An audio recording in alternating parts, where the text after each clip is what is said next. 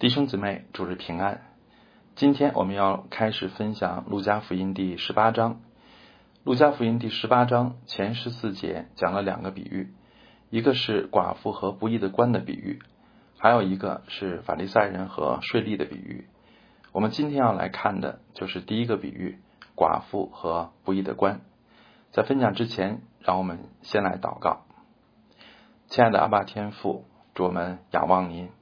我们依然的祈求您今天特别的来保守我们在各处的聚会都能够平安，求您使我们的心向您完全的敞开，向您献上我们真诚的赞美和感谢，也求您临到我们当中，也进到我们个人的生命当中，充满我们里面，也更新我们的生命。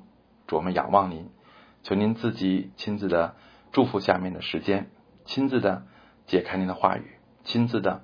使我们能够明白你的心意，主我们仰望您，听我们的祷告，这样的祈求是奉主耶稣基督的名，阿门。呃，路加福音十八章一开头第一节，主耶稣就告诉了我们，他使用比喻的目的，就是要人常常祷告，不可灰心。而从第七八两节中出现的“深渊”这个词，我们就可以知道。这个不灰心是针对基督徒受逼迫或者遭遇不公而言的。例如，我们的会堂被扣押，啊，王一牧师被定罪山巅，啊，张春雷长老被污蔑诈骗，还有很多教会被取缔，很多教会的学校被干扰，等等等等。而这样的逼迫什么时候是个头呢？我们为了大恒祷告了十年，结果到如今。不仅我们还没有进堂，就是连原来有堂的教会也失去了聚会的地方。十年的时间并不短，我们的盼望不仅没实现，反而情况好像越来越糟。所以这时我们的最大挑战，岂不就是不灰心吗？此外，这一段经文也可以引申应用在今生一切的苦难问题上，无论是疾病，是贫穷。啊，是失去亲人，或是任何人间的痛苦，我们都不要灰心，且要恒切的祷告，因为主耶稣在此应许我们，上帝终究要来安慰我们，他必快来拯救我们。为了鼓励在逼迫和痛苦中的门徒，主耶稣在此使用了寡妇和不义的官这个比喻。寡妇在古代社会可以说是最最软弱无助的角色。他们几乎在一切方面都处于劣势，所以圣经常用看顾孤儿寡妇来代表善行和美德，因为寡妇实在是最缺乏依靠和容易被欺负的对象。而在这个比喻中，这个寡妇的主张竟然得到了支持，这在法治并不健全啊，甚至可以说是啊弱肉强食的社会是极其罕见的。有不少解经家认为。这里的官也不是犹太官员啊，而是罗马委任的官吏啊，类似于税吏啊，所以他们是一群毫无敬畏啊、道德极其败坏的人啊，甚至为了一顿饭啊就能够啊这个出卖良心啊就能够收买他们，所以他们能行公义简直是不可思议。而寡妇在此深渊，并没有遵照任何潜规则啊，没有托关系走后门。也许这个官开始不理寡妇是想索贿，就好像菲利斯囚禁保罗时，屡次召见保罗谈论，其实并不是渴慕真理，而是指望保罗送给他钱。但是圣经告诉我们，这个寡妇啊没有向官员行贿啊，也没有使用任何不正当的手段，他所做的只是单单的去祈求，不断的去祈求，而那个官。最终给寡妇伸张正义的理由也很有意思，并不是因为他善良啊，他根本不是包青天。圣经明确给这个官贴了个标签，毫不客气的称他为不义的官啊，并且圣经当中也清楚的向我们揭示了他的心理活动啊，他心里其实是想：我虽然不惧怕神，也不尊重世人，只因这寡妇烦扰我，我就给他伸冤吧。免得他常来缠磨我。由此可见，这个官虽然做了好事，做了正确的事，但是他的动机呢，却一点也不正确，完全谈不上高尚啊，甚至可以说是自私啊，简直是儿戏。但是结果却是好的，事情就这样成了。那么啊，这个比喻告诉我们什么呢？啊，我想第一啊，我们基督徒可以把自己看成就是那个寡妇，因为我们都是无权无势的小民。正如圣经所说：“弟兄们呐，可见你们蒙蒙召的，按着肉体有智慧的不多，有能力的不多，有尊贵的不多，而且。”即使我们有什么人脉和资源，那基督徒也不能像世人一样去行暧昧不义的事。这个寡妇所行的，在人看似乎是愚蠢的，指望恶人良心发现，那可能性有多大呢？你不给他送钱，还指望他能办事啊？这怎么可能呢？啊！但是寡妇并没有行不义，她所做的是正当的，虽然在人看好像是无用功啊，但是事情。竟然就成了啊！而且那个不义的官确实没有良心发现啊，不是因为良心发现啊，而是因为别的原因啊，甚至可以说是因为他的自私啊，结果却是伸张了正义。其实说到底，这就是神的护理啊。所谓神的护理，不是指上帝只能掌管基督徒啊，只能使坏人都变成基督徒，然后才能配合神的旨意。护理乃是意味着上帝掌管一切啊，甚至包括人的自私也伏在神的掌管下。当然，这不是指上帝使人自私啊，自私是人自己的选择啊，是人自己要负责的啊。但人或好或坏啊，或出于良善，或出于自私，他所行的都被上帝掌管啊，最终都要成就神的旨意。啊，这就是上帝的伟大之处啊！这也就是我们常说的“神让万事互相效力”，叫爱神的人得益处。所以保罗劝基督徒：“我愿你们啊，我愿意你们在善上聪明，在恶上愚拙。”啊，这不是说保罗不懂江湖险恶啊，也不是保罗劝我们犯傻，而是上帝劝我们对他要有信心。真正的智慧是做正确的事。啊，让神负责，而神必不辜负信靠他的人。而人的小聪明啊，是使用啊不正当的手段，看上去也许一时有效，但其实凭小聪明行事，不仅在天上没有赏赐，就是在地上也往往聪明反被聪明误。所以，亲爱的弟兄姊妹啊，愿我们都能够像这个比喻中的寡妇，第一要坚持正确的诉求。啊，不放弃追求真正公益的目标啊，但是同时也要坚持正确的方式啊，即使在人看是无用的、是愚蠢的，那我们也不要效法这个世界啊，即使为了正确的目的啊，也不使用不义的方式，这才符合神的心意。那其次啊，这个比喻也提醒我们不要灰心。啊，对于这个无权无势的寡妇来说。最难的就是持续不断的坚持啊！其实这个世界的黑暗，他不一定完全不了解啊，所以一再被拒绝啊，还啊这个却还能坚持啊，一再坚持能够不灰心，这是很难得的。想想我们自己就知道，到如今我们还不能进堂啊，聚会的地方也一再被破坏，那我们的盼望还在吗？啊，我们的心气儿还像当年一样高涨吗？啊，我们的服饰仍然积极吗？所以在长时间的黑暗中，能不灰心，其实是非常不容易的。而所谓灰心，其实就是心里断定不可能了啊，就是心里断定没希望了。但是世事真的可以完全预料吗？啊，看上去不可能的事，真的绝对不可能吗？寡妇求不义的官，竟然成功了啊！而且不义的官做了好事。却不是出于好的动机，这个就说明世事其实很难料。这个世界和人心其实都远比我们以为的要复杂的多得多。这个比喻的重点啊，虽然是在于对比不义的官和上帝的心肠，但是这个故事啊，其实啊还是很有现实性的啊。我相信啊，主耶稣这个使使用这个比喻啊，并不是纯粹的瞎编啊，而是实际上是有现实的基础的。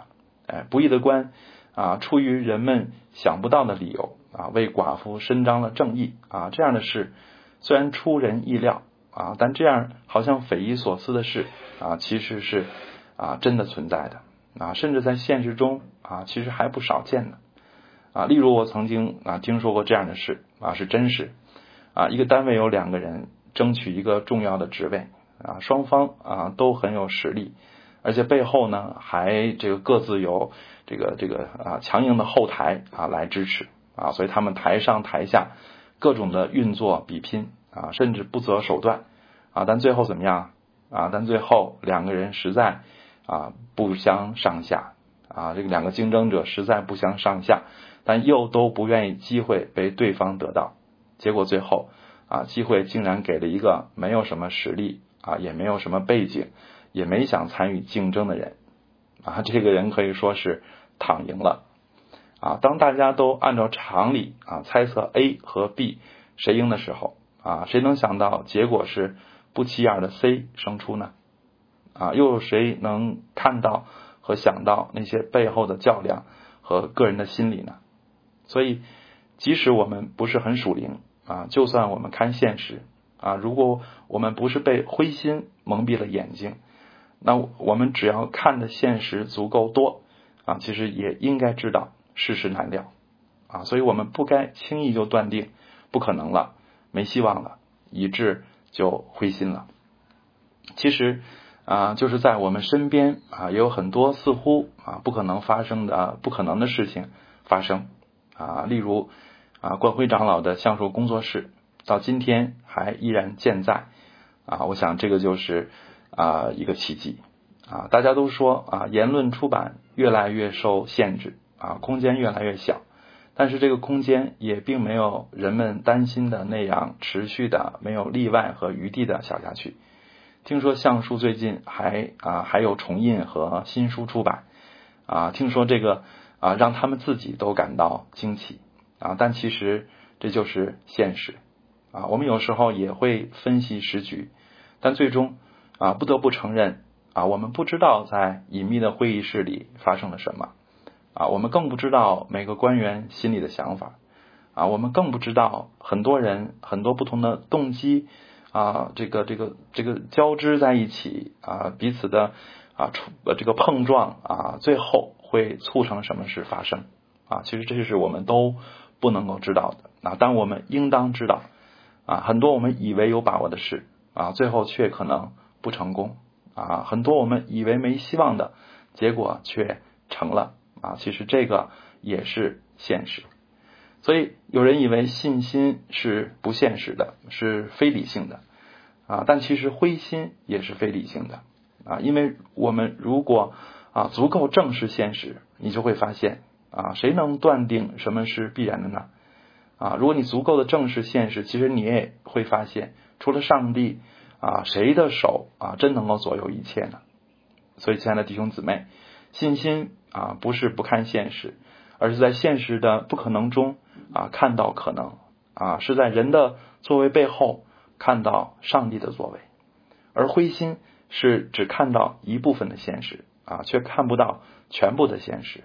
啊，是只看到表面的现象啊，却看不到上帝背后的掌管啊，并且灰心也是一种短视，因为历史告诉我们啊，这个世界的黑暗时期啊，并不是没有止境的。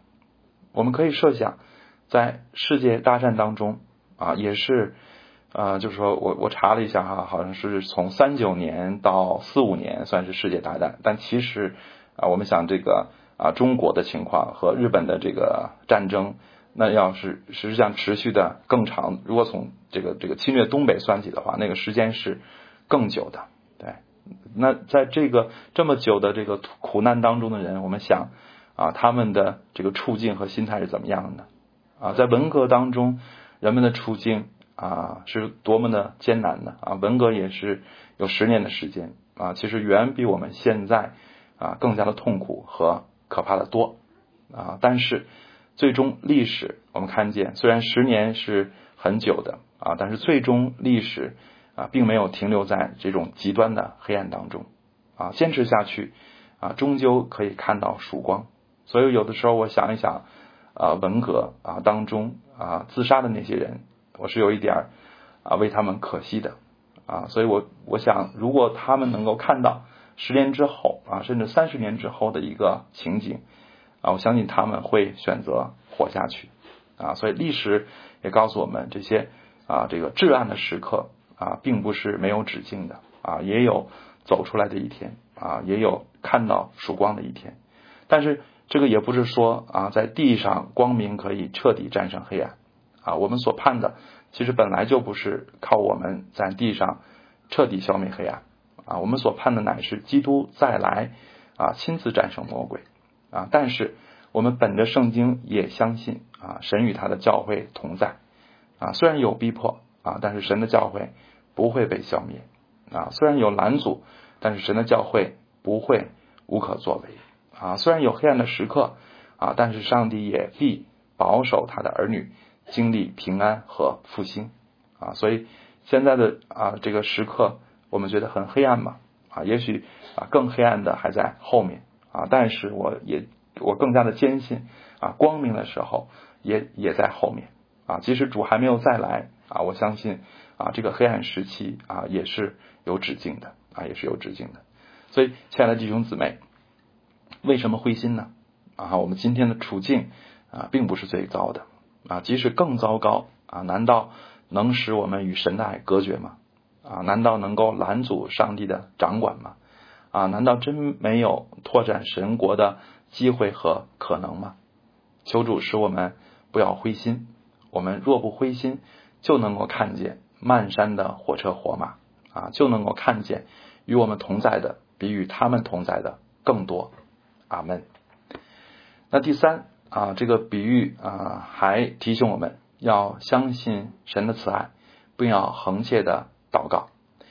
在这个比喻中，寡妇的祈求就好比祷告啊，她的祈求最终被满足，就代表祷告不会没有果效。当然，寡妇所求的不义的官啊，并不是对应上帝啊。这个比喻的意思是，如果连求一个没有良心、不公义的官都可能有效，那么祈求真正良善和爱我们的神，怎么可能没用呢？所以，鼓励我们不灰心的理由，除了我们刚才讲的历史和现实啊，还有一个理由就是上帝的慈爱啊。而对上帝的慈爱的认知。啊，不是靠理性的分析，而是靠着信心和生命的经历。对每一个基督徒啊，对每一个真的基督徒而言，啊，认识神的信心已经由圣灵赐给我们了。但是这个信心呢，也不是静态的，而是需要不断的滋润、坚固啊，使之不断的成长。谁能在逼迫的日子不灰心啊？谁能在征战的日子站立得住呢？就是那些大有信心的人。但这些有信心的人啊，他们的信心往往不是在危机时才突然临到的，而是在平常的日子里一点一滴坚固起来的。所以灵修习惯啊，顺服操练啊，参与服饰，这些都是基督徒必不可少的信仰生活内容啊，也是建立我们信心的必不可少的途径，并且真正的信心啊，也不是在外面履行宗教义务。和满足宗教仪式啊，而是在生命中真的与上帝相交啊，所以我们不仅要常常去聚会啊，更要常常问自己：我真信上帝吗？我真爱上帝吗？神的话还能感动我吗？啊，我对神的国还有负担吗？啊，等等这些问题啊，如果我们的心渐渐冷淡了，就要及时的滋润和调望它。祷告的功用。不仅在于求神解决外面的危机啊，更在于求神向我们显现，让我们认识啊，让我们与他相交。每一位基督徒啊，总要从风闻有神变成亲眼看见他，并且越来越真实的看见他。那么在暴风雨来临的时候，我们才能够不动摇。所以，亲爱的弟兄姊妹，呃，我们当中很多人已经信主多年了。啊！但我们和神的关系究竟如何呢？是泛泛之交呢，还是情谊深厚呢？二世纪的呃士美拿主教波利卡普啊，在殉道之前，法官劝他放弃信仰。他说：“我服侍上帝八十年，他从来没有亏待我，我怎么能够背弃他呢？”我想，波利卡普啊，在这个地方所说的服侍，绝不是表面上的宗教义务，而是真实的与神相交。而八十年就意味着他与神的关系是多么的深厚。所以，谁能在危机时刻信任泛泛之交的朋友呢？谁能在生死关头为交情浅的朋友挺身而出呢？所以，亲爱的弟兄姊妹，我们受洗几年了，其实并不重要，重要的是我们受洗的年头要真的等于我们与神真实相交的年头才好。所以，亲爱的弟兄姊妹，但愿我们都能成为神的老朋友。如果是这样。那么黑暗来临的时候，我们就能不灰心；逼迫持续的时候，我们也能站得住了。最后，我想说啊，我们的祷告绝不突然啊。有人因为祷告久了，环境却没有改变，就灰心了啊，以为祷告没有用。但是我们要知道，祷告的用处其实不只在于改变环境，也在于啊，甚至更在于啊，改变我们自己。啊，祷告不能改变神的计划，但是却能使我们更理解和欣赏神的计划，以至于我们可以从疑惑和软弱变成心甘情愿的顺服。不要忘记，主耶稣在克西马尼园祈求天父挪去苦悲，但结果他得到什么呢？他得到的不是神挪去苦悲，而是得到面对十字架的平静。所以主的祷告落空了吗？主岂不是让神岂不是垂听了他的祷告吗？所以，亲爱的弟兄姊妹，如果我们谦卑自己啊，不强求神听我们的意思，那我们就会更容易听到啊，我们就会更容易明白神的意思了。啊，主在这一段的最后一节说：“我告诉你们啊，父神快要啊，要快快的给他们伸冤。”啊，这里的“快快”可能和我们理解的“快”不一样。啊，但是这个快快明显说明两点啊。第一，神并非不在意我们受苦，他的心肠是愿意早早拯救我们。其次，这也提醒我们需要警醒准备，也许神来的日子比我们以为的啊，甚至希望的都更早呢。并且圣经其实也解释了主还没有再来的原因，就是彼得前书一章六节七节说的。但如今在百般的试炼中暂时忧愁，叫你们的信心既被试验，就比那被火试验仍然能坏的金子更显宝贵，可以在耶稣基督显现的时候得到称赞、荣耀、尊贵。还有彼得后书三章九节说：“主所应许的尚未成就。”有人以为他是单言，其实不是单言，乃是宽容你们，不愿有一人沉沦，乃愿人人都悔改。所以神的心意是，但愿我们的生命经过试炼更加美好，不至于两手空空去见主。还有就是希望更多人能够认识他，其中就包括我们还没有信主的家人。所以神岂是狠心不顾我们的痛苦呢？我们岂不该体贴神的心肠吗？主在最后一节又提出一个问题：然而人子来的时候，遇得见世上有信德的吗？亲爱的弟兄姊妹，这个问题正是主向我们每一位听到的弟兄姊妹发出的。主必再来，主必快来。那时我们的信心如何呢？我们仍然在聚会吗？无论多么艰难，也在聚会吗？我们仍然在服侍吗？我们仍然在赞美吗？仍然满有平安和喜乐吗？但愿我们的内心都能够啊，面对这些问题，能够坚定的回答主说：“阿门。”最后，让我以加拉太书六章九节来结束今天的正道。弟兄们，我们行善不可丧志，若不灰心，到了时候就要收成。阿门。让我们一同祷告。啊，亲爱的主啊，我们仰望你，在这个逼迫日益加紧的时代，我们祈求你成为我们心中的平安。我们求你保护我们在逼迫中啊，使我们能够站立得住。啊，在患难中，使我们满心相信你的慈爱和拯救。主要我们更祈求你给我们勇敢的心，不害怕仇敌的各样的恐吓，也不灰心，也不气馁。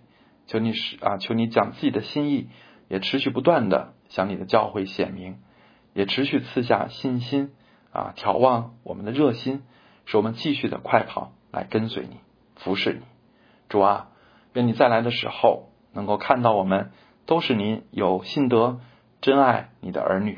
主，我们仰望你，如此祷告祈求，是奉主耶稣基督的名，阿门。